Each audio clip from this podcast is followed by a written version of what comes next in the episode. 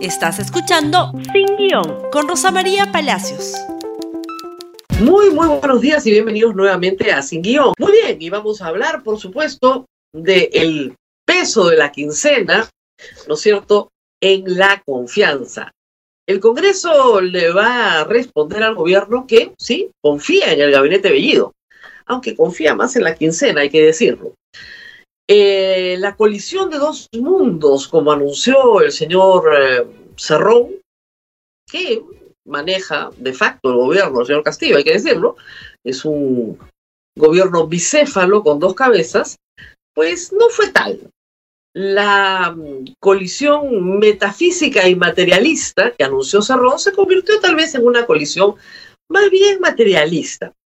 Arrancó ayer el señor Bellido con un show, con un espectáculo, eh, haciéndose pasar por el eh, hombre eh, fundacional de lo andino en el Perú, y creo yo, faltando el respeto a muchísimos congresistas, autoridades, que han ocupado posiciones de poder y que son perfectamente fluidos en el quechua y en otras lenguas originarias montó un espectáculo para llamar la atención, para que habláramos de ese tema y no nos fijáramos en su discurso, que la verdad es bastante simplón, por ponerlo de alguna manera eh, generosa.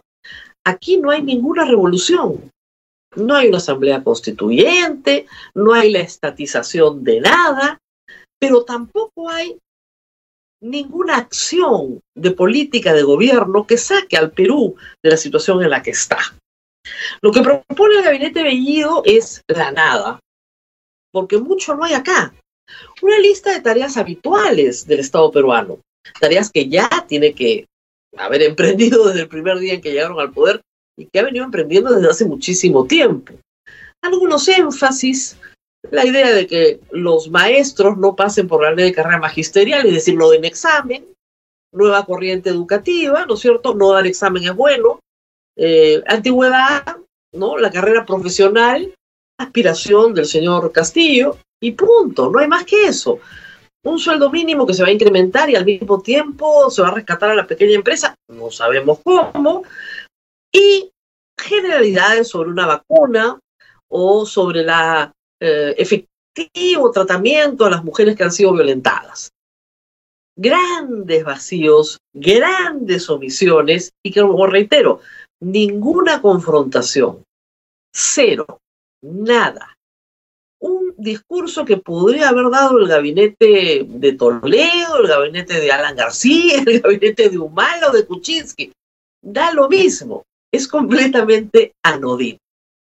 Frente a esto, hemos escuchado discursos envalentonados, llamando la atención sobre lo calamitoso que es efectivamente el gabinete. Es eh, muy malo, muy malo porque no tiene las capacidades profesionales para asumir la gestión del Estado, que es lo que importa acá, y muy malo porque tiene además deméritos en las investigaciones penales que hay entre varios de sus miembros. Pero parece que todo quedará en el olvido.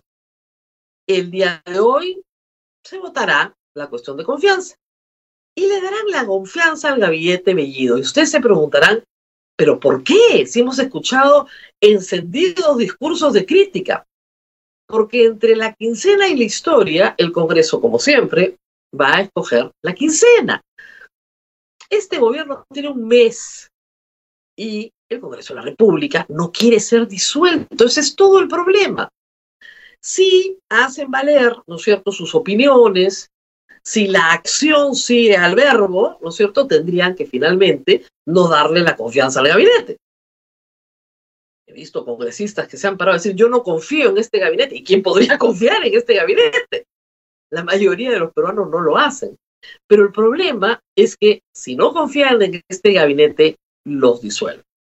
Todo esto significa un triunfo para Vladimir Cerrón, por supuesto, quien saldrá hoy día, como ayer en Twitter, a decir que este es su gobierno, que este es en realidad su, eh, hay que decirlo, creo que tenía una interrupción, ya no en el, teníamos una interrupción en la transmisión, hay que decirlo, saldrá a decir que este es su gobierno, que él ha ganado, ayer tuiteaba como loco, diciendo lo que no decía Pedro Castillo, apuntalando al gabinete Bellido, dándole fuerza. Pero queda un asunto controvertido para los próximos días. El señor eh, Bellido ayer ha solicitado facultades legislativas. Es decir, que el Congreso entregue la facultad de legislar al gabinete en materia económica, pensionaria, etc. Esto es habitual. Normalmente un gabinete de entrada, en un gobierno de entrada, pide facultades para, claro, efectivamente, producir una cantidad de decretos legislativos que resuman sus políticas, ¿no es cierto?, sus necesidades, etc. El problema es el siguiente, que si eso ocurre, puede ponerse en peligro la economía. Y se supone que este Congreso quiere defender la economía de todos los peruanos. ¿Qué pasa si el señor Bellido hace cuestión de confianza de las facultades legislativas? ¿También se las van a dar? ¿Y luego derogarán uno por uno los decretos legislativos que no les gusten? Ese va a ser el ritmo de la confrontación entre legislativo y ejecutivo. Parece que por ahora nos vamos todos de fin de semana largo, nos vamos de vacaciones, nos olvidamos de la política porque no hay ninguna confrontación. Lo que parecía efectivamente una colisión de dos mundos ha terminado en una franca conversación divertida, luego de estos shows de chachar coca y otras cositas más, y aquí no pasó nada. El gobierno hace como que gobierna y el Congreso hace como que se opone y todos hacemos como si estuviésemos bien gobernados. ¿Cuál es el problema?